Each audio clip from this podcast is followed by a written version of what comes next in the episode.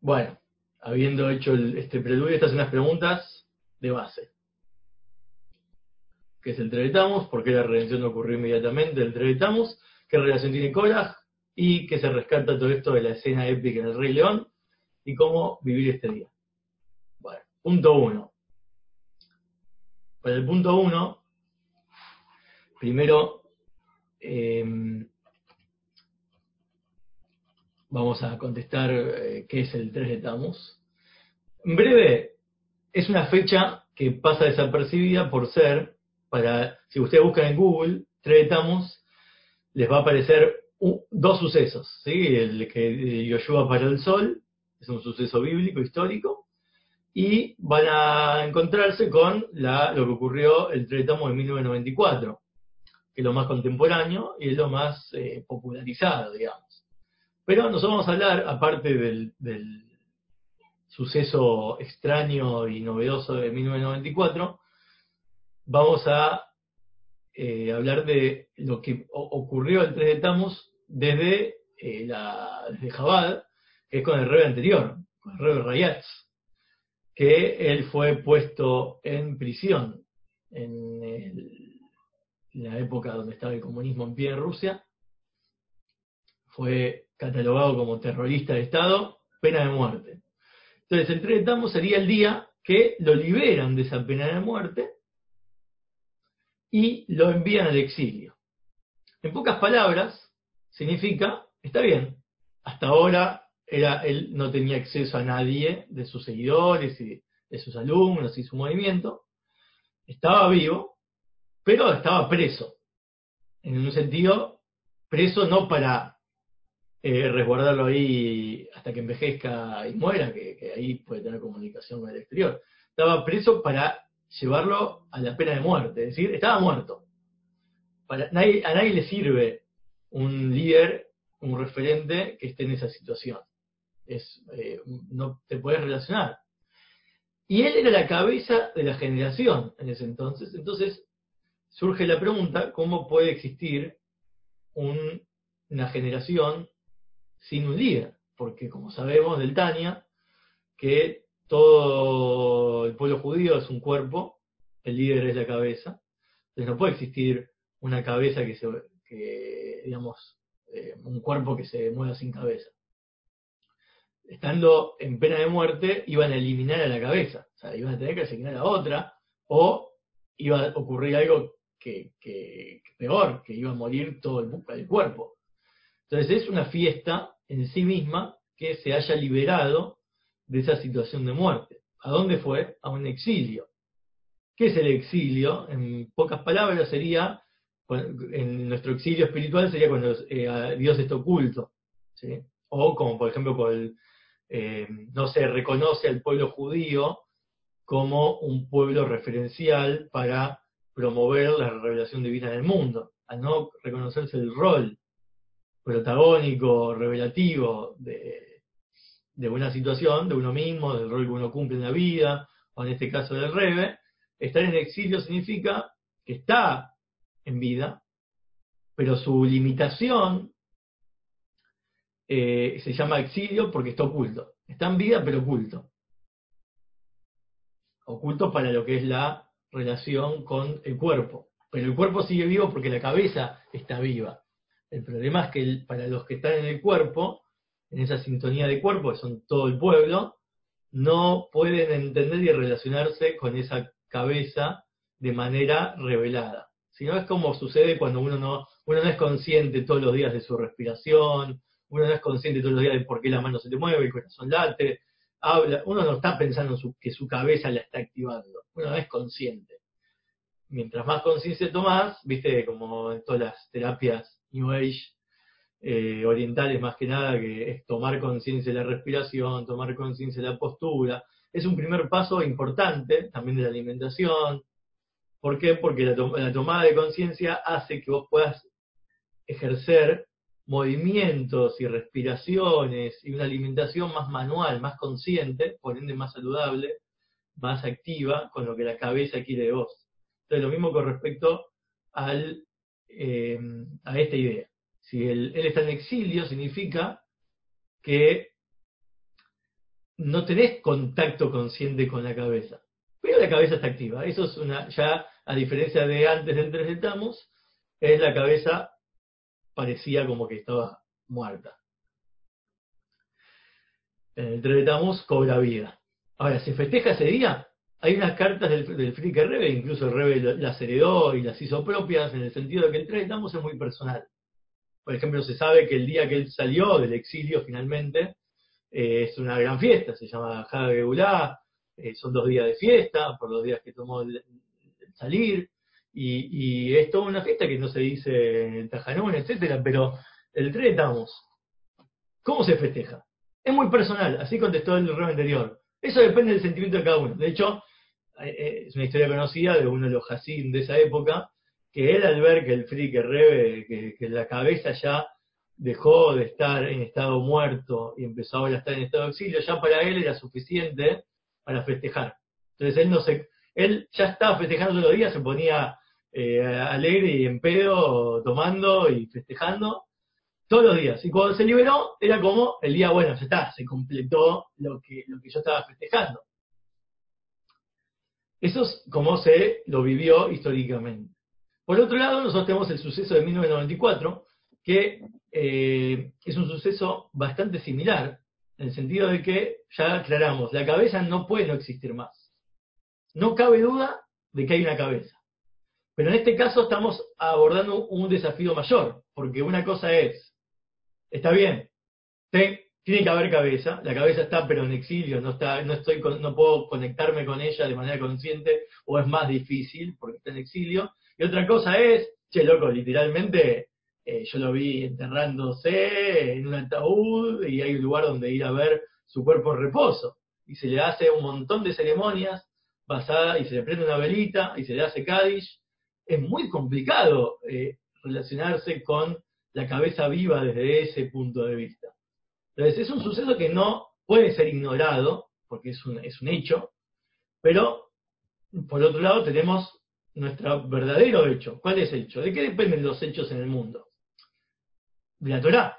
¿sí? Ah, después vamos a ver, más tarde, más en detalle esto, hay, hay un par de ejemplos que explican más, pero, pero lo que uno puede ver en, la realidad con, con, los ojos, no siempre coincide con lo que dice la Torah. A veces la Torah te dice, no sé, el día del sábado cerrarás todo, no trabajarás y te va a ir bien el doble por todo lo que dejaste de trabajar el sábado. Y muchas veces uno no lo ve en la realidad. O tampoco vemos en la realidad el suceso de los siete días de la creación. No está la ciencia confirmando que fue en siete días? Es muy difícil, existen muchas, muchos razonamientos, muchas explicaciones, pero lo que ven nuestros ojos y lo que aprecian nuestros cinco sentidos no siempre va de la mano con lo que dice la Torah. ¿Pero qué? ¿Qué uno tiene que hacer? Darle, darle importancia a lo, que, a lo que sus cinco sentidos aprecian, o la Torah, lo que dice la Torah es verdad, y después vamos a ver cómo relacionarnos con ella en lo que ven nuestros ojos, lo que huele nuestra nariz, lo que toca en nuestras manos, nuestros cinco sentidos. Entonces acá sucede algo parecido. Está bien, sucedió algo a nuestros ojos que se considera y está catalogado como un ocultamiento. Pero ocultamiento, ¿qué significa? Como cuando el, ocultamiento significa que yo no puedo, es más difícil conectarse conscientemente con que la cabeza está activa, como explicamos antes con el cuerpo, o que definitivamente ya el cuerpo anda solo y ya no depende más de la vitalidad de la cabeza. Eso es imposible, porque la Torah te dice, depende absolutamente de la cabeza. Entonces lo que ya sabes es la respuesta. La pregunta es cómo llegar ahí. A lo que es conectarse, con que nuestros ojos puedan sintonizar con lo que la Torah te dice. Bueno, por eso es que este día es tan ambiguo, porque es un día donde no sabes cómo experimentar en, tus, en, tu, en tu práctica eh, qué, cosa hacer, porque depende del sentimiento. Y como depende del sentimiento, entonces depende de profundizar. Si depende del sentimiento, siempre vimos, el corazón se guía por dos elementos. Uno son los ojos, en este caso, si te guías por los ojos, caput. Si te guías por los ojos, no tenés más cabeza, te tenés que eh, morir. Es decir, morir espiritualmente y, lo que dura un cuerpo, eh, te lo va a decir un médico esto, cuánto dura un cuerpo cuando el alma se va. Tiene tiene reacciones, impulsos eh, químicos nada más. No existe un cuerpo sin cabeza, salvo unos pocos segundos, o minutos, o, lo que sea. Pero entonces, si depende de nuestro sentimiento cómo abordamos este día, entonces depende primero de una meditación profunda, intelectual al menos, al principio de entender conceptos que nos lleven a poder eh, conectarnos emocionalmente. Entonces, por eso, vamos a explicar ahora, ahora, vamos a compartir en breve, pero hay un suceso histórico bíblico que se asemeja a esta situación un poco, que es eh, el día en que los espías de, que reportaron negativamente eh, sobre la tierra de Israel, fue el 9 de Ab, y el 9 de Ab se decretó la muerte de toda la generación que estaba en el desierto, salvo las pocas excepciones. Cuando ocurrió eso, todos van a morir, listo, es como cuando hubo el pecado del Cerro de Oro, voy a hacer un pueblo de Moshe, ya está, viste, empecemos de cero, Dios se recalentó. ¿Y qué le, dijo Moshe? Che, pero van a decir, y todos van a decir que fuiste impotente. fuiste un impotente, no lo llevaste a la tierra prometida, no cumpliste tu misión. ¿Qué pasa? Si vos actuás de manera prematura, de manera, listo, súbita, lo que ven mis ojos me hace reaccionar. Es decir, el 3 Tamos, por los sucesos del 3 Tamos, puedo reaccionar, ya está listo. El cuerpo está muerto, ya no tiene más sentido. Si vos reaccionás así, entonces, ¿qué estás, qué estás declarando? ¿Qué estás diciendo? ¿Que fue impotente? El líder fue impotente en cumplir sus palabras. O sea, la Torah es mentira. El profeta mintió, la Torah es mentira, porque lo que ven mis ojos es más importante de lo que la Torah te dice. Y eso es impensable. Eso es lo que Moshe también declaró, le cuestionó a Shem. Che, loco, van a, todos van a decir, el mundo va a decir que esta Torah es mentira, que yo soy mentira porque soy un líder, soy el líder que les prometió salir de Egipto y entrar a la tierra de Israel, y todo lo que, lo que les prometimos era mentira. No pueden matar. ¿Qué cambió? No hay muerte súbita. Pero sí que hay 40 años en el exilio, 40 años en el desierto. ¿Qué es eso? Cambiar decreto mortal, como el rey anterior, sea, que está bien listo, no va a morir, pero sí lo voy a mandar al exilio. Eso significa, en pocas palabras, un proceso lento, un proceso más que lento, sin ponerle palabras, proceso. Algo que se va gestando, y va a depender de que el pueblo esa generación vaya filtrándose y vaya cambiando su postura, vaya asociándose, asimilando lo que es la, en este caso la tierra prometida, pero en el caso del rey anterior es eh, una redención que aunque el 12, el 11, el 12, el 12, 13 se redimió de, de lo que es el exilio, pero se tuvo que ir, escapar, no pudo quedarse a vivir ahí, el comunismo siguió en pie, se fue a vivir a Varsovia. En Varsovia después vinieron los nazis, fue el peor lugar donde empezaron los nazis a, hacer sus, cosas. Entonces tuvo que escapar y tuvo que llegar a América. Y en América ya estaba bastante, bastante maltratado físicamente y no duró mucho. Todo lo que sucedió. Y después el comunismo duró como un montón de años más. Entonces, ¿qué pasó? ¿La guerra la ganó? No, no ganó la guerra. Ganó unas batallas. Y la redención fue lenta. Fue ocurriendo en pasos. Y de hecho después surgió otro tres estamos lento. El rey venía con todo el fervor, con todos los, dichos bombas que después vamos a ir aclarando por uno, pero se fue gestando una redención, parecía inmediata, era ya, y sucedió algo que para, para mucha y la gran cantidad de este del pueblo eh, parece como una, una, especie de muerte súbita. Uy, ayer nos decretó no entrar más, no entrar al tierra de Israel. ¿Y qué, qué, qué es el, qué es el Moshe? El que, que no se come samba dice, no, no, ¿cómo? Eso es impensable. Este dice que el cuerpo, el cuerpo ya no tiene cabeza, eso es impensable. Entonces, ¿qué es? ¿Qué sí es? Es un proceso. ¿Cómo relacionarnos con este proceso? ¿Por qué este proceso? Esa es la segunda pregunta. ¿Por qué la redención no viene de inmediato? Tiene que venir de a poco. Para eso necesitamos, acá les voy a compartir ahí en el fondo de, del Zoom, necesitamos entrar en este análisis. Es breve. Para los que tienen el Bar Malhus, eh, estudienlo en español, ahí es más, pues con más detalles. Acá vamos a abarcar eh, una tabla de resumen. las últimas palabras de Rebe sobre el 3 de Tamus tiene que ver con esta idea. La pregunta principal es, ¿por qué la redención del rey anterior no fue una redención inmediata y completa y tuvo que ocurrir en pasos, de a poco, y de hecho nunca terminó. ¿Sí? El 3 de Tamus salió de la muerte a la vida, pero en exilio, oculto. todavía. Pocos se podían conectar con él de manera consciente a través de, lo que ya habían estudiado de él, a través de imaginar su cara. Hay muchas, muchas formas de conectarse consciente por más que esté oculto. Pero después hubo una redención, liberado ya de ese ocultamiento, por fin, listo, ahora lo tenemos accesible, pero no, porque se tuvo que ir de ahí a otro lugar, muy poca gente tenía acceso a ir a Varsovia, de hecho hasta el mismo Rebe se, tenía que comunicar eh, más, eh, siempre por caro, siempre comunicaciones indirectas, y hay muchas, de hecho hay historias de eso, como eh, muchos se conectaban con él, ni siquiera terminaban de escribirle y ya les contestaba, les contestaba porque lo que le estaban pidiendo sucedía, o como sea, o se les aparecía una imagen, lo que sea, pero hay, es una comunicación también limitada. Y después se tuvo que ir a Estados Unidos, imagínate cuántos se quedaron fuera de Estados Unidos. De Jaime Maxi, feliz cumpleaños, más alto. De Jaime Librojes, gracias. Entonces, la pregunta principal que se hace ahí es esa. ¿sí? Como lo que, todo lo que dijimos recién, es un proceso gradual, tardó hasta que el comunismo también se disolvió. Y con nuestro rebe lo mismo. Con nuestro rebe parecía inmediato, o por lo menos que vivieron en esa época, se los pueden contar todo, Jabal estaba consciente y, para ellos era obvio lo que iba a pasar, sigan todos en nubes de gloria en la tierra de Israel. ¿Y qué pasó? ¿Entendés esa gran pregunta? ¿Qué pasó?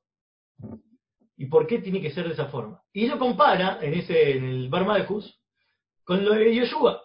Ahí sí menciona y trae a la luz el hecho histórico de Yoshua, porque fue el primer hecho histórico en, tres de La historia completa de Yoshua eh, eh, sería muy interesante que lo puedan leer, si después le mando si quieren screenshots, está en inglés del Meamblo Es, del Midrash.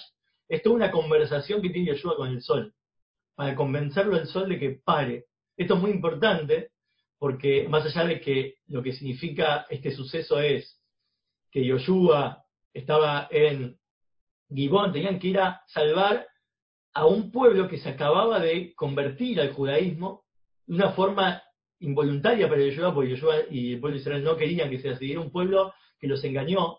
¿sí? Toda esta historia está en el audio de Yoshua que había hecho, es un resumen, pero eh, es un pueblo que vino a Yoshua haciéndose pasar por un pueblo lejano, que no tiene nada que ver con el pueblo que tenían que conquistar eh, el pueblo de Israel. Entonces le dijeron, che, queremos unirnos a tu pueblo, nos interesa, y fue un engaño porque ellos eran parte de los pueblos que Hashem les había pedido que exterminen. Y no podían cancelar un juramento, por más que la Torah está escrito que no que había que exterminarlos, era un mandato de ya, ya bíblico, eh, lograron encontrarle las letras chiquitas y engañar al pueblo de Israel. Fue interesante. ¿Para qué? Para que no los maten y a cambio de que de alguna manera sí murieron porque al convertirse perdieron su identidad anterior, entonces tuvieron que aceptar morir la idolatría que, y aceptar eh, la unicidad de Hashem. Que esto es justamente eh, lo que habíamos estudiado una vez, ¿se acuerdan? Sobre una sijá del revés, sobre que en el futuro está profetizado el exterminio de una gran parte de la humanidad y que al final concluimos de que se refería a una muerte porque la identidad, como uno se aferra hoy en día a la vida, es a las cosas temporarias y materiales. Eso es lo que te identifica a vos. El momento que surge la redención y todos se dedicar al conocimiento de Hashem, el servicio a Dios, es una especie de muerte. Una especie de muerte porque todo lo que vos considerabas vida no está más. Bueno, fue algo así. Ese fue el proceso para que Yoshua, ¿qué pasa? Salga a la guerra porque los estaban atacando. Ahora que se convirtieron, eh, los cananitas se enojaron con este pueblo porque este pueblo tendría que haberse aliado con los cananitas para defender la tierra de, Canaán y que no las ataque Israel y ganarles, y ellos se convirtieron, o sea, bajaron los brazos y los eran traidores, entonces los fueron a atacar todos, una super guerra épica, todos los pueblos contra este pueblo chiquito, y Yoshua dijo, bueno, tenemos que defenderlo porque son, son, ya son parte de nuestro pueblo. Al principio ocurrió algo interesante que está en el Midrash, que es que, ¿se acuerdan que en la plaga de, Egipto, eh, la séptima plaga, justo la séptima, eh, la séptima es el granizo. El granizo, ¿qué hizo Hashem? Tiró todo el granizo, pero cuando Moshe rezó para que pare el granizo, no es que el granizo como las otras plagas dejaron de estar. Se suspendió en el aire, quedó en el espacio sideral, viste, son los asteroides que todo el tiempo nos dicen que están dando vueltas por la Tierra, bueno, el, granizo quedó ahí para, para dos momentos. Uno es en esta guerra de Yoshua, cayó gran parte de ese granizo, Y por otro lado, en el- la última guerra, la guerra Og y Magog, justo tiene que ver con la séptima plaga. Ya nos indica que tiene que ver con la séptima generación, con nuestro Rebe. El 3 estamos, sucedieron sucesos que tienen mucho que ver con, lo que nosotros experimentamos con nuestro Rebe. Por el tema de esto de que es la séptima plaga, y también porque se paró el sol. ¿Qué quiere decir? Para ganar la guerra, para ganar la batalla, que en ese momento era viernes, dice el Meamblo es, y, y entraba el Shabbat. Como entraba el Shabbat tenían, se podía seguir peleando porque el Shabbat se puede, pero a pesar de que estaban cansados, era, no era una, parece que no era una guerra del todo obligada y obligatoria y todo eso. Entonces, eh, lo mejor era no pelear y descansar, ¿sí? juntar fuerzas para después. ¿Qué hizo Shem? El milagro del sol es que el viernes lo extendió. ¿Y qué es el viernes en nuestro mundo? Es el sexto milenio.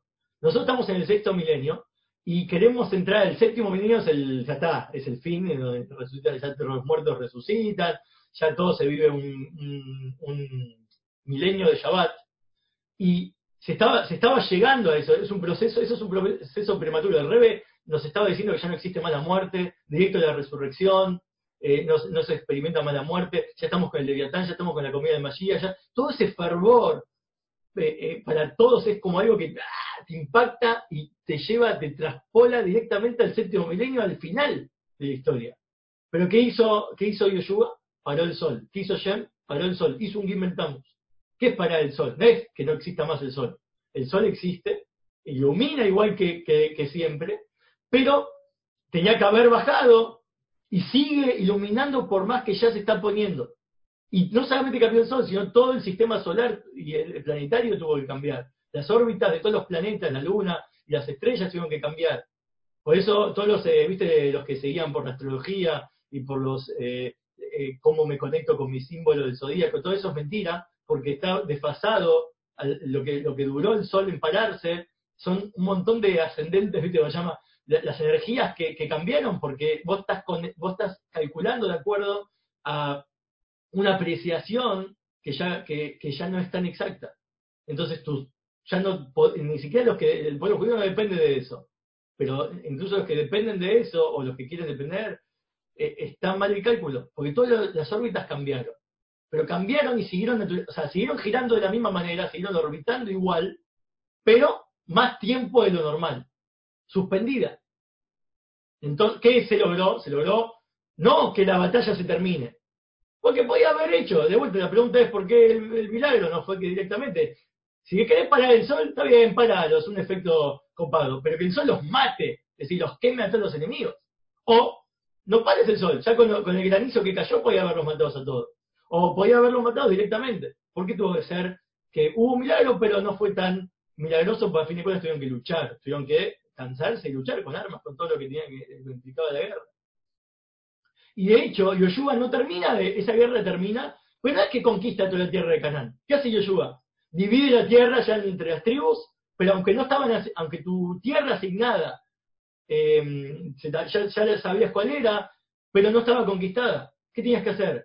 Ir a conquistarla vos. Antes todo el pueblo conquistaba todas. Todo el pueblo judío se juntaba, conquistaba una tierra, listo, ya está, separamos. Conquistamos otra, separamos, conquistamos otra. Pero ¿qué hizo Yoshua a partir de esta guerra?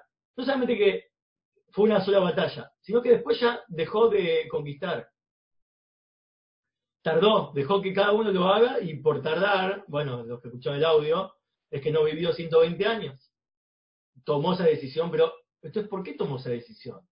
¿Por qué el líder de esa generación tomó una decisión que, no sea inmediata? ¿Por qué no terminó con el trabajo? Como el Friedrich Rebe.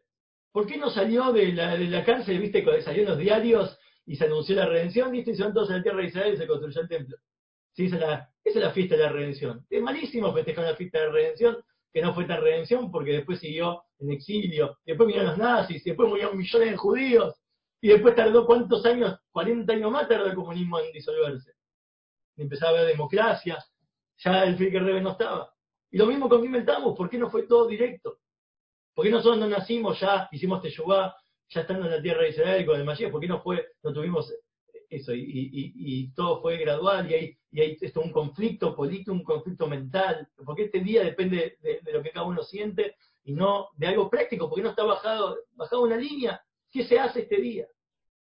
¿Por qué no hay una línea que es bajada? Porque la línea que se baja está comparada al 10 de Shvat, y eso no es lo mismo. Al día que el rebe anterior falleció, eso no es lo mismo.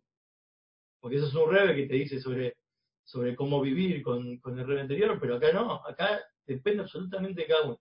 Entonces, ¿por qué fue así?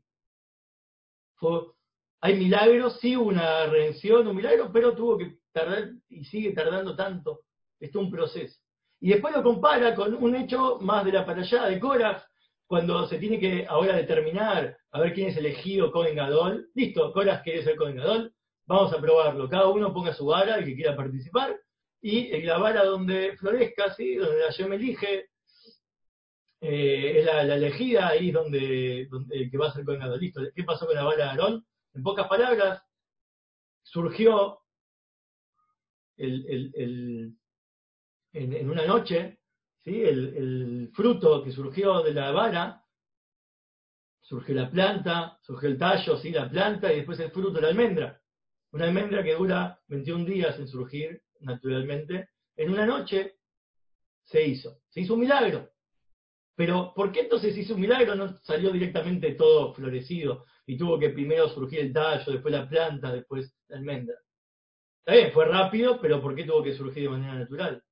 Y, en un proceso. Es la misma pregunta. Y también me hace la pregunta con respecto a la creación del mundo. Porque Dios hizo un mundo que cada instante Dios lo tiene que crear de la nada, como vimos muchas veces, si no pudo, le metió la pila el Energizer Duracell, ¿sí? baterías de 6.000 años de duración, listo. Y la creación está sola, sola en manos de esa pila, y cuando caduca es el séptimo milenio, se terminó, se destruye el mundo y Dios no tiene que involucrarse con nosotros para nada, ya le dejó la vida. Porque hizo una vida donde Dios se involucre. Ahí contesta, en este caso particular contesta, es muy fácil de entender, dice que si el mundo lo hubiera hecho de una forma donde primero inyectó vitalidad y después lo dejó en banda, eh, la, relación con Dios sería distante, sería casi imposible, no habría ningún tipo de servicio Shem, sería como lo que dijimos, no habría conciencia de la cabeza, no podríamos relacionarnos con la cabeza, no tiene ningún sentido, es como si estuviera muerto. No tiene ningún sentido tener vida sin cabeza, sin conciencia vital con la cabeza. Seríamos como iguales a los animales, los minerales, los vegetales. Por otro lado, la creación de la, nada constantemente nos permite relacionarnos con Hashem cada día. Vos ahora podés ir una braja ahora por el lejaim que tomás, por lo que estás comiendo, eh, y, eso proyecta una vitalidad divina, si no sería imposible. Nada, decís una braja y lo mismo que nada, porque igual ya la vida divina la dejó al principio y todo lo demás es por inercia. Y hay una historia más, que aunque no la menciona ahí, es parte de la misma idea, la famosa historia del Terrebe, que él eh, está en un barco y tiene que hacer la bendición de la luna, y le dice al barquero, bueno, pará que tengo que hacer la bendición de la luna, porque tengo que estar en, un lugar quieto. El barquero dijo, no, no, tomátela, no que tengo que... el, el Terrebe milagrosamente paró el barco. el tipo no entendía nada, el barquero lo volvió a encender, siguió, y después el Terrebe lo volvió a parar cuando ya el barquero se dio cuenta que acá había algo raro y tenía que ver con esto que el terrebe le pidió, le dijo, bueno, está bien, eh, la bendición y después seguimos. Listo. ¿Por qué el terrebe no lo paró? Más, ¿por qué el terrebe no manejaba su propio barco? ¿no? ¿Para qué necesita un barquero? Si hacía ese milagro podía hacer que el barco ande solo. Pero bueno, ocurrió un milagro, ¿sí? Que paró eh, el barco, pero el barquero se tuvo que aceptar de que él era el que tenía que tomar la decisión de parar y darle la posibilidad del Terrebe a dar la bendición. Y también tiene mucho que ver con la misma situación, más en profundidad, para los que no escuchan el audio, escúchenlo, es Guidón, la famosa historia de los 300, de Leónidas judío. Guidón tiene una misión milagrosa de, con solo 300 hombres, vencer un ejército de miles y miles de soldados. Y aunque es un milagro, porque va a ser un milagro evidente, él hace una estrategia de guerra.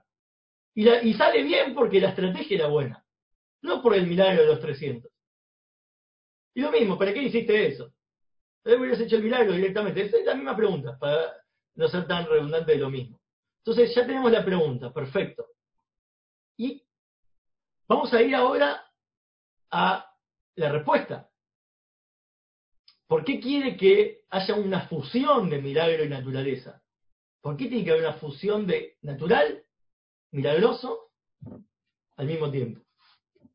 Ahí viene Korach, ahí necesitamos entrar en el análisis de Korach, porque Korach nos ayuda a eso. Ahora vamos a ver. Ya lo vimos en profundidad todo este tiempo. Pero, ahí lo ven en la tabla, eh, ya hablamos de lo que era Aarón y la disputa entre la izquierda y la derecha. ¿Qué quería Coras? Vamos a asociarlo con nuestra fecha. Coraje. A fin de cuentas, tuvo que tener coraje, coraje, quizás ahí viene también su nombre en español, para plantear una disputa espiritual que hasta ahora nadie tomaba conciencia. ¿Cuál es la disputa en pocas palabras? Lo podemos ver en el Teña de hoy, si se fijan en el Teña del 2 de Tamos. Eh, habla de las aguas superiores y aguas inferiores del segundo, día, el segundo de la creación y también del primero. Existe lo que se llama, lo que nosotros conocemos como eh, revelación. Cuando existe un templo hay revelación de Dios evidente. Cuando existe un chalik, existe un, rebe visible, hay revelación en grande porque tenés eh, respuestas evidentes, personalizadas, ¿sí? cosa que en ocultamiento están, pero como dijimos, depende de cada uno, de conectarse con eso es más difícil de que sea evidente, aunque no deja de ser real. Lo, que es hilo y lo que es revelación tiene que ver con Aarón, con el primer día de la creación que se creó la luz, como ya vimos en profundidad en estas clases. Korah, su nombre mismo significa separación, porque viene de una frase que es, el firmamento era como Keraj, Keraj es hielo, si el firmamento era como hielo, es decir, el firmamento y el hielo están asociados a Korah, es decir, que coraje es una separación, la separación del segundo día. Cuando se separan, ya no es todo revelación, ahora va a haber una disputa o una división entre lo que son las revelaciones espirituales y las revelaciones materiales, lo que hace una gran diferencia entre un placer físico, una bebida, un buen momento, una música, algo material, y algo espiritual que, que la Torah te propone, que, se separó, quiere decir que es más difícil ahora de experimentar porque está separado. Requiere, tenés que hacer algo para conectarlo. Está oculto. Es un tzimtzum, oculto, un ocultamiento. Korah levantó la bandera del ocultamiento, porque es un concepto legal en la Torah que donde Dios está más Dios, por decirlo así, en el ocultamiento, lo vemos muchas veces. Cuando Dios crea el mundo, en verdad Él crea el mundo en base a que Él se ocultó para crear el mundo. Es decir, Él tuvo que dejar de lado un montón de cosas posibles infinitas que Él puede hacer y creó un mundo más específico, de que dura 6.000 años, y después un año más, un milenio más de, de, de, Shabbat, y creó unas pautas que cada uno viene con dos almas, con, con diez esfiros cada alma, con cinco dedos de una mano, cinco dedos de otra. ¿Por qué toda esa, esa limitación del infinito de Dios? Entonces la revelación de Dios está limitada a tiempo, a, ciertas características. El infinito de Dios en verdad abarca mucho más. Todo lo que no creó todavía, todo lo que no hizo, todo, las sin reglas, la anarquía, el infinito es mucho más grande que lo finito que creó. Entonces Dios está más revelado no está revelado que cuando está revelado. Se llama el ocultamiento esencial. Dios está revelado, Él está más presente en sí mismo, en el ocultamiento, que en todo lo que Él reveló en la creación. Entonces vos por más que tengas una relación de creación con él, por una veraja que decís, por lo que la Torah te dice, por todo eso, estás en verdad teniendo una experiencia limitada de Hashem. Es lo que Hashem quiere de vos, sí, pero es limitado. ¿Qué dijo Korah? En el mundo físico, todo el mundo físico está ahí habitando, que el mundo físico significa Elem. Olam es Elem, ocultamiento, mundo. En el ocultamiento, en todo lo que nosotros nos hace creer que Hashem está oculto, no lo podemos percibir, porque no es una mitzvah. ¿Viste cómo sabes que es algo divino? Y porque vas a un miñá, vas al templo. En, un templo se ve algo divino, en una persona de referencia es algo divino, ¿sí? como en el Beit HaMikdash o en un chai, como dijimos. Pero en el mundo depende más de, de, de, mucho. ¿De qué depende? De que vos lo logres. Pero dice, no, el mundo mismo contiene la esencia de Hashem, porque Dios está habitando esencialmente, más reveladamente, en verdad está en lo oculto, porque ahí está el infinito. Ahí, como depende de, ya no las reglas del Shulchan entonces depende de las reglas infinitas. Puedes hacer de todo en el mundo. Esta música es sagrada. Y otro dice, no, pero a mí esta otra es sagrada. ¿Es verdad? Porque a vos te inspira, porque el otro te inspira. ¿Qué es lo que, lo que dijo Coraj? Avaló, reveló, dijo, acá hay un concepto que, que no nos están permitiendo vivir. ¿Por qué no vamos a, a la tierra, a vivir la tierra de Israel?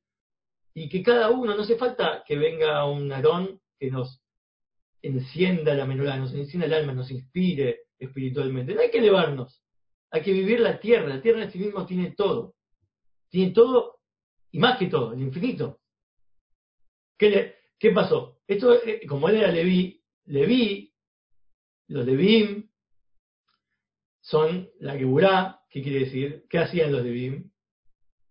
No bajaba la proyección divina al pueblo como los Kohanim. Ellos todo lo que tocaban en su instrumento y sus cánticos y, eran guardias del templo, ellos criticaban, se enfocaban en eh, la, no el aspecto revelativo en la persona, sino cómo todo esto podemos encontrar a Shem en la música, en el canto, ¿sí? en, no las, en la, en la en el que vos agarres una ofrenda, la llevas y eh, te, te, conectás con él, tu animal, tu comida, tu casa, tus hijos. Tenés que conectarlos con Hashem. Si no, tu plata, ¿sabes por qué es sagrada? Porque de acá, si no, no es sagrada. No, no, no. El Leví ni siquiera tenía terreno en la tierra de Israel. ¿Y, por qué? Porque no, no hay forma de, de, de relacionar eso con algo para Hashem todo el mundo, todo el mundo es divino. Entonces yo no tengo un terreno específico que me, que me representa, que me inspira más, es todo, todo el mundo físico. Y eso está asociado, de hecho dicen que con la Geburá van a resucitar los muertos. Es una etapa en la cual después los muertos van a resucitar, es algo futuro. ¿Tenía razón o no tenía razón? Tenía tanta razón como Bey y tenía razón. Bey y también propone un montón de ideas en Alajá que son a futuro y no actuales la, en definición de, de, de Korach, la definición más eh, exacta en servicio a Dios, ahí acá lo puse más completo en la tabla, para los que lo quieren ver, es en, servicio a Dios significa mejor la de en todos tus caminos lo podés conocer a Korach tenía razón, porque eso existe en la, en la, en Torah. En todos tus caminos, en una película, en una canción, en todos tus caminos puedes conocer. Es verdad. Pero ¿por qué entonces se cayó al inframundo y, quedó vivo ahí en el inframundo y oculto a todos? Porque que el mundo sea material y eso sea todo lo que tenemos que experimentar, no hace falta eh, eh, eh no hace falta, no hace falta un rebe, no hace falta todo esto, todo lo que es revelación. Es verdad, pero eso es algo, una segunda etapa. Moshe le quiso explicar. Moshe le quiso contestar. Vos tenés razón. Tenés razón, existe este concepto. Pero para llegar a ese concepto tenés que pasar por un proceso. Lo mismo que, que preguntamos antes. Che, loco, me bajé. Dale, loco, yo traje. Quiero la redención. Coraje decía, ya está. Vamos a, la, vamos, vivamos a la tierra de Israel. Vivamos físicamente. Está la esencia. No hace falta hacer cosas para Hashem. Todo es Hashem. Quería arrebatar la redención, traer la redención ahora. Y Moshe dijo, es verdad, va a venir, pero tiene que pasar por un proceso. Acá, y ahora va, y la respuesta cuál es de Moshe a Korah, y la respuesta a todas las preguntas anteriores que hicimos. Para vos conectarte con que el Tzimtzum en sí mismo es más grande, porque ahí está el Hashem infinito, que la revelación finita que creó Hashem, tenés que primero recibir de la revelación de que el simple ocultamiento es para una revelación mayor. ¿Para qué bajó el alma acá abajo si antes tenía toda la revelación? Porque no era toda la revelación. Acá abajo puede recibir el Atmos. Ah, ¿qué significa el Atmos? Lo físico tiene la posta. Listo, ya está. ¿Qué hago? Voy a vivir una vida física. ¿Para qué me necesito Torah, Listo. ¿Y pero quién te acaba de explicar esto? ¿La Torah? ¿Quién te eh, explicó, quién explicó a Korah este concepto? ¿La Torah? ¿Moshe? ¿Te entregó la Torah? Si vos no lees la Torah y no seas mitzvot, ¿cómo vas a tener la fuerza para vivir en el mundo físico que sea en sí mismo divino. ¿Quién te dio esa idea? ¿Quién te dio esa idea? ¿Cómo sabes si es verdad? Y no estás cayendo en la trampa de que te consumió el mundo físico. A Korak se lo tragó la tierra, porque vivir mucho en la tierra y sin revelación eh, te hace caer. No quita que sea verdad lo que dijo y tiene razón. Y lo vamos a experimentar, dice Moshe. Y una persona también lo puede experimentar ahora, no es que es una etapa de recién la resurrección de los muertos en la segunda etapa. Eso es a nivel generacional y mundo. Vos podés experimentar lo de Korach, pero primero pasaste por el proceso. Hiciste, primero eh, el proceso de lo que llaman servicio a Dios, todos tus actos para de Shem Shamaim. Es verdad que trabajo en algo físico, es verdad que tengo plata y es verdad que como y me gustan las, ciertas comidas y ciertas cosas.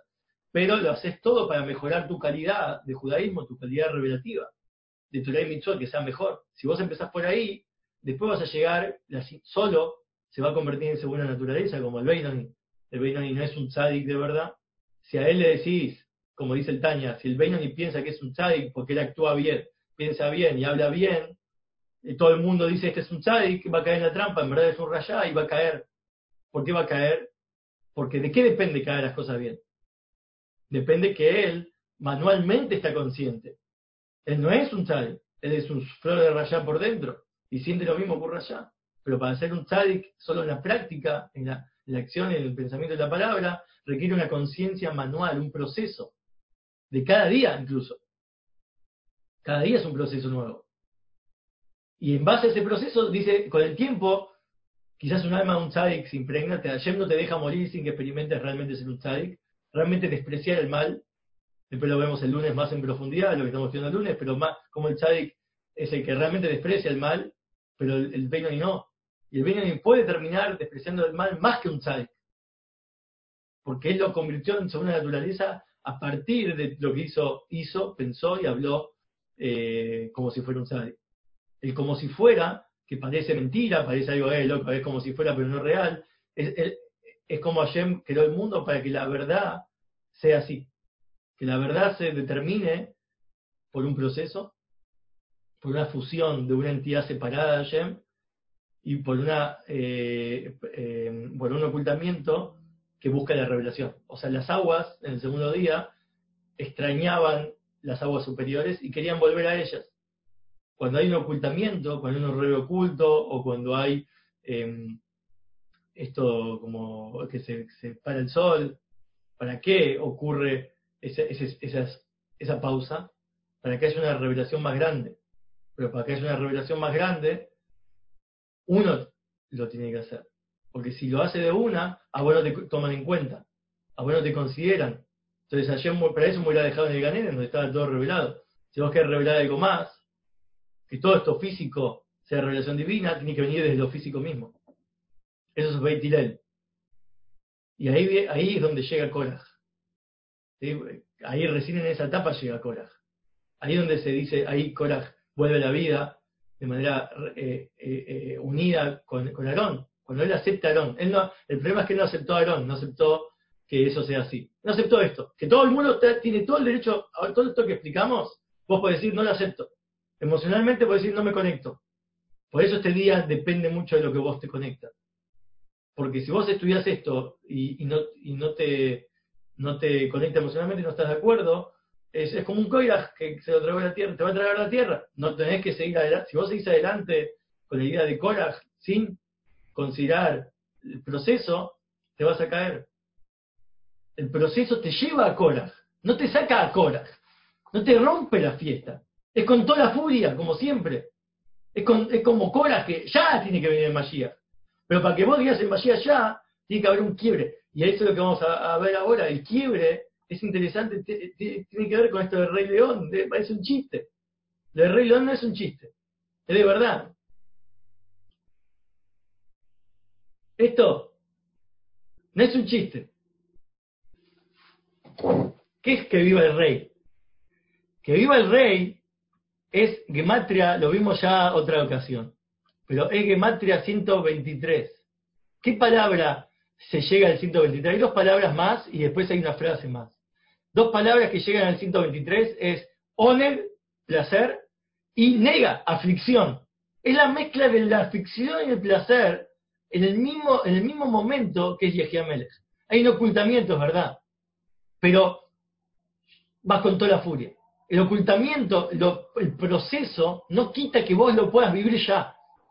El proceso no te quita lo bailado, es decir, no te quita el proceso, no es eh, que es el ocultamiento, de a poco, que suceda todo de manera lenta. No te quita que vos lo puedas hacer como la almendra que crece, crece rápido en 21 días, en verdad. Si vos la dejás sola, en 21 días es más que todos los frutos, más rápido que cualquier fruto. Entonces, lo hubiera dejado, 21 días aclaramos el problema. No, en una noche.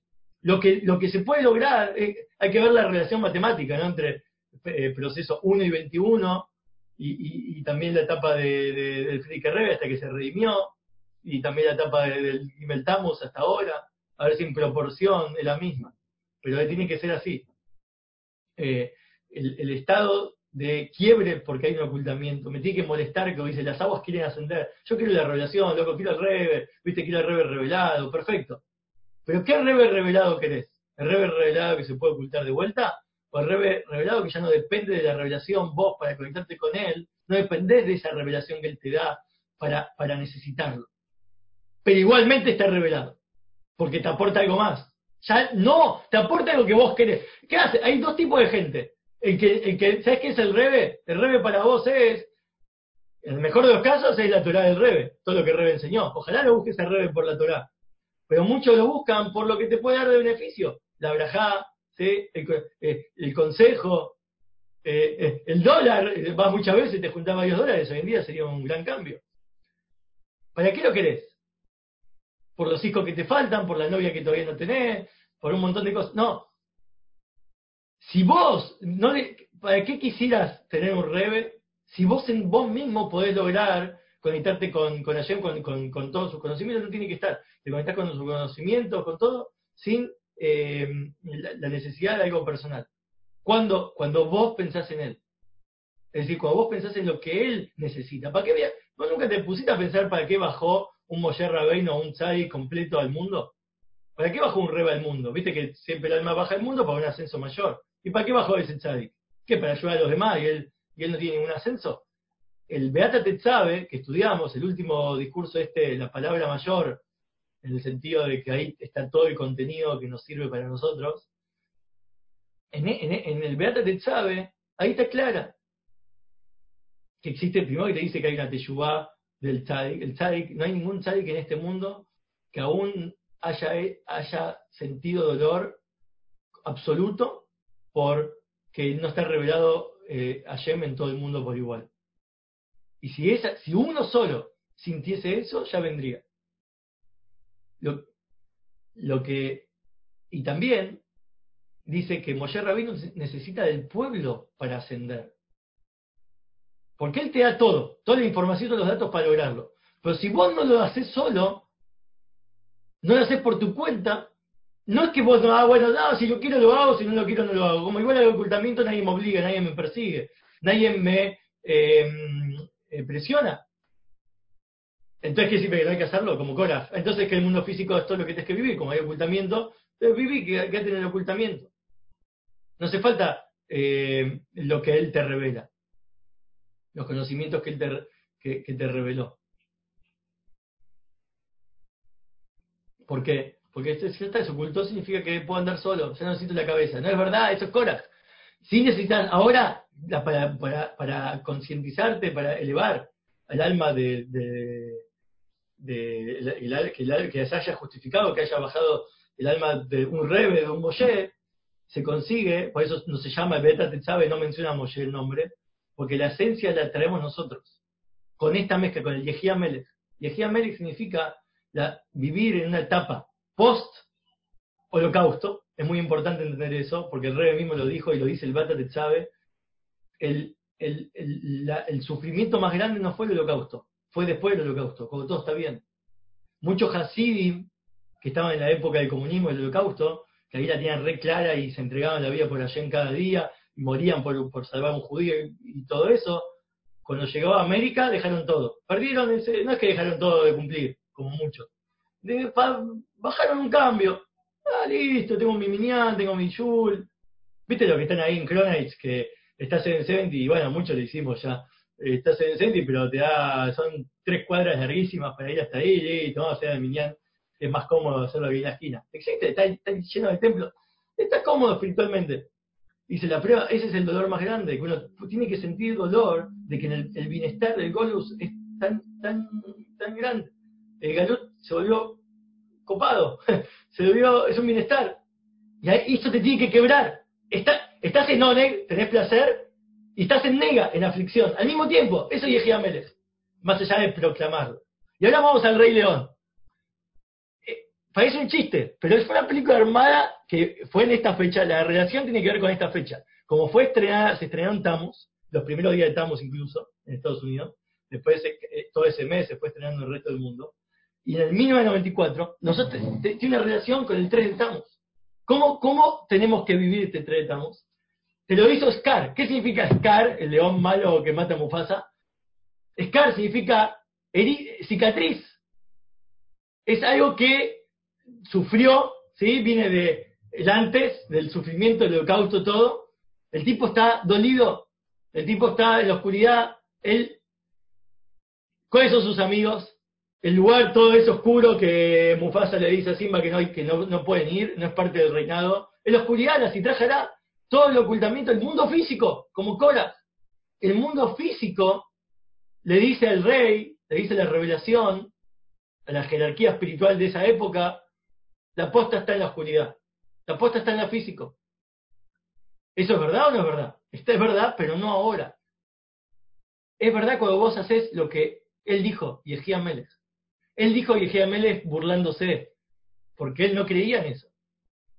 Que viva el rey, se burló y lo, y lo tiró, no ve la cara que pone, es, diabólico. Se quedó con una postura.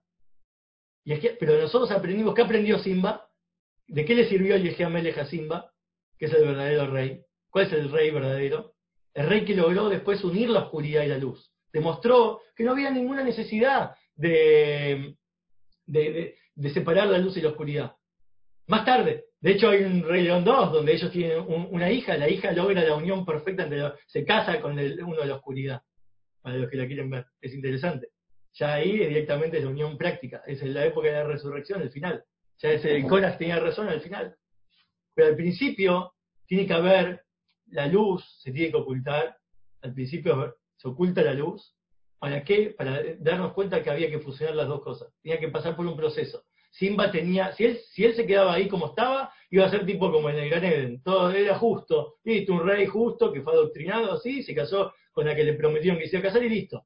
No, él fue a descubrir el exilio, él fue al exilio, fue un desierto, sin agua, lo llevaron a un lugar donde vivían sin reglas, todo era otra cosa, todo era experimentar, ¿sí? el, todos también, más, más, más interno, todo un proceso gradual interno que él descubrió con sus compañeros graciosos, Timón y Pumba. Con el tiempo él fue creciendo así y se dio cuenta al final, si él volvía como antes, no tenía ningún sentido.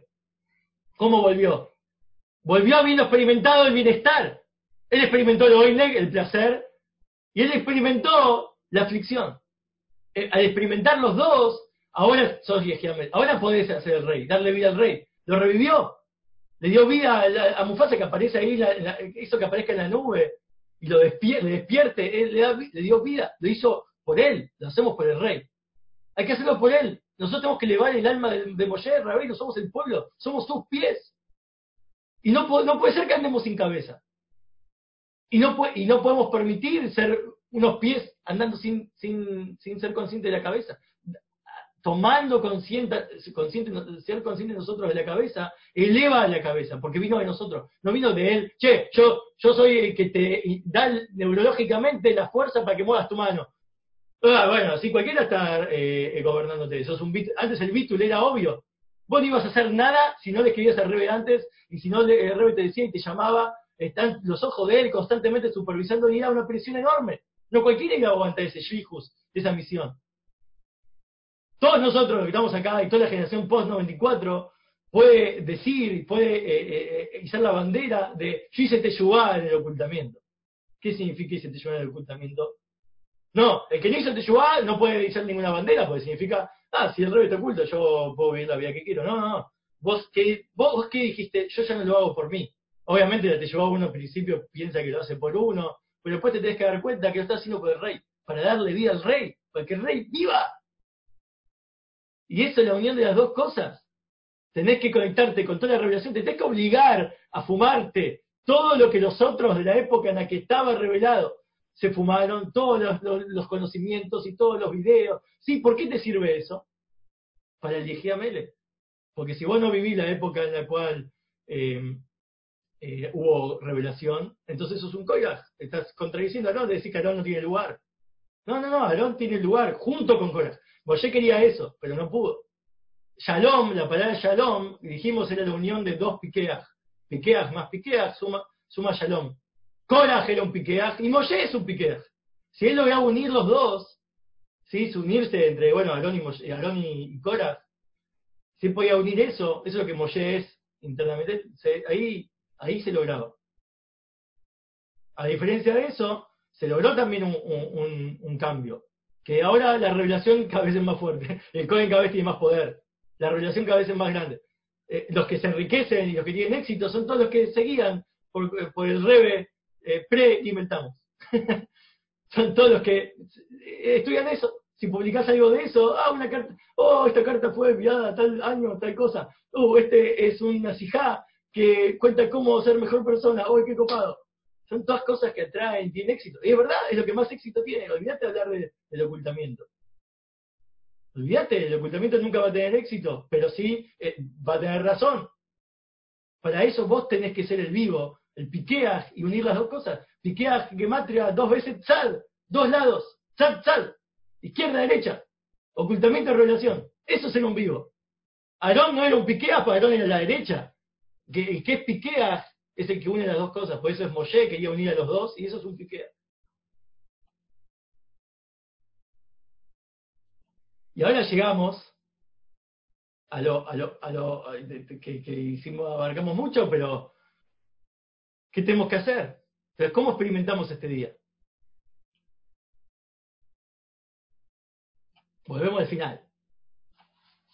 Ahora que vimos todas las preguntas, falta la última, ¿cómo debemos abordar? ¿Cómo tenemos que experimentar nosotros? ¿Qué se nos propone? Acá depende mucho de todos, porque no que esto es palabra mayor, es decir, cada uno tiene que entender en uno cómo, cómo vivir ese día y nadie, nadie te puede decir qué hacer. Nadie te puede decir qué hacer. Vos podés, tampoco podés rechazar nada, porque si rechazás algo ya estás en un lado y no sos un piqueas. Estás contradiciéndote. Estás diciendo elegí a Mele, pero estás rechazando, estás teniendo antagonismo, no, no, está mal. Algo está mal. Porque tenés que tener las dos cosas.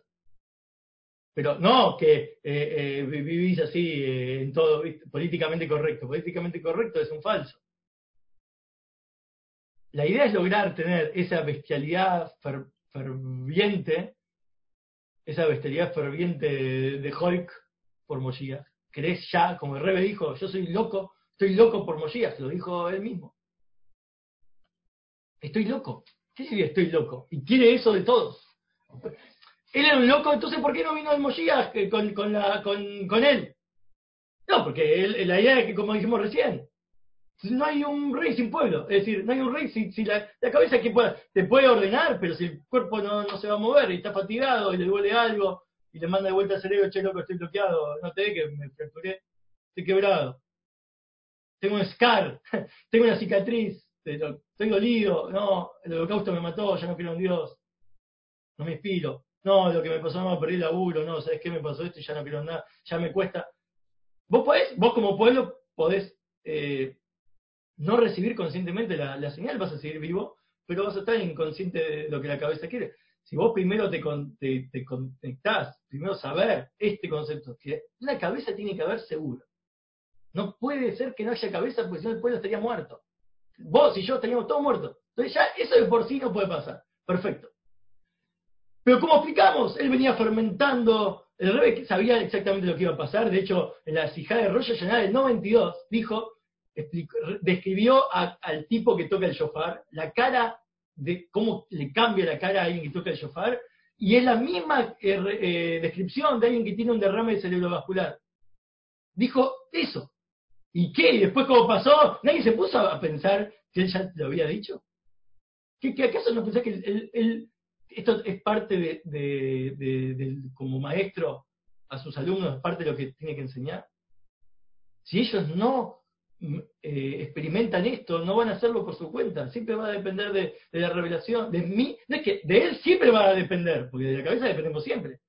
Pero hay dos tipos de, dependencia. La dependencia, como dijimos antes, estar todo el tiempo consultándole si no, hago nada, todo el tiempo consciente. Si vos, te eh, pones a como dijimos al principio, respirar manualmente, comer manualmente, tipo yoga, tipo bienestar espiritual New Age, es verdad que con el tiempo vas a estar mejor, pero ese es, el culto al yo más grande que hay. Pues lo haces por tu bienestar, para comer mejor, para estar bien corporalmente, y es para elevar, la idea es elevar el alma de él, la cabeza, llevarla al propósito lo que él nos pide, el final.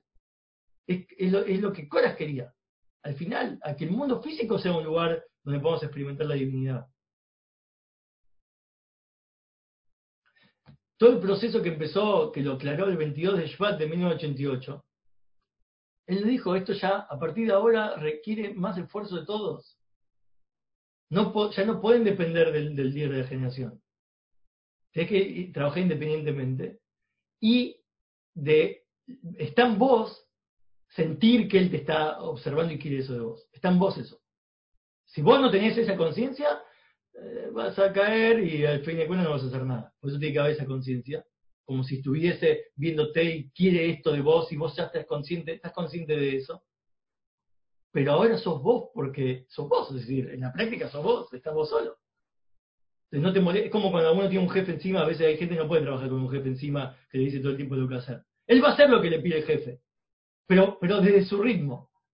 Están esas empresas nuevas, tipo Google y qué sé yo, que te ponen proyecto, tenés que cumplir un proyecto de acá a 20 días completar esto. Perfecto. Lo voy a completar. Pero no te dicen cada día qué hacer. Vos podés jugar el ping-pong todo el día. De hecho, si tu jefe viene y te busca por algo y te dicen, che, eh, no, este está jugando el ping-pong, o está tomando un café por ahí. Ah, no, no, perfecto, que se quede. O está en el sauna, que se quede. ¿Por qué? Porque si mientras cumple con la expectativa, genial. El problema es que si vos te dedicas a hacer todo eso y no cumplís con la expectativa, es solo uno de los dos lados. Entonces, el primer, el primer lado es ser consciente de que eh, el objetivo es el mismo, no cambió nada. Él, eh, como es el redentor, la redención ya está, está disponible. Y todas las cosas, el momento de nuestra redención ya llegó, como dijo. Todo eso no, eh, no se perdió, no perdió vigencia para nada. Y lo que los ojos ven, como dijimos, lo que nuestros ojos ven que contradice eso, no, no, no es lo que nos tiene que guiar. Porque si es lo que nos tiene que guiar, entonces hay que guiarte por todo lo que tus ojos ven. Entonces negas la Torah. ¿Sabes por qué la nieve es blanca? La Torah te dice, sus pecados serán tan blancos como la nieve. Bueno, no, es blanca porque yo la veo blanca, no, es blanca porque eh, eh, se ve ahí, me sacó una foto y la cámara dice que es blanca. Porque eso es blanco. No, es blanco porque la Torah dice que es blanco. Y ¿sabes qué? El peor, el sol dice, la Torah dice que el sol gira alrededor de la Tierra. Y todo el mundo dice que no, que la Tierra todo gira alrededor del sol, o hay una gran opinión, Eisenberg, el principio de Eisenberg y probabilidad.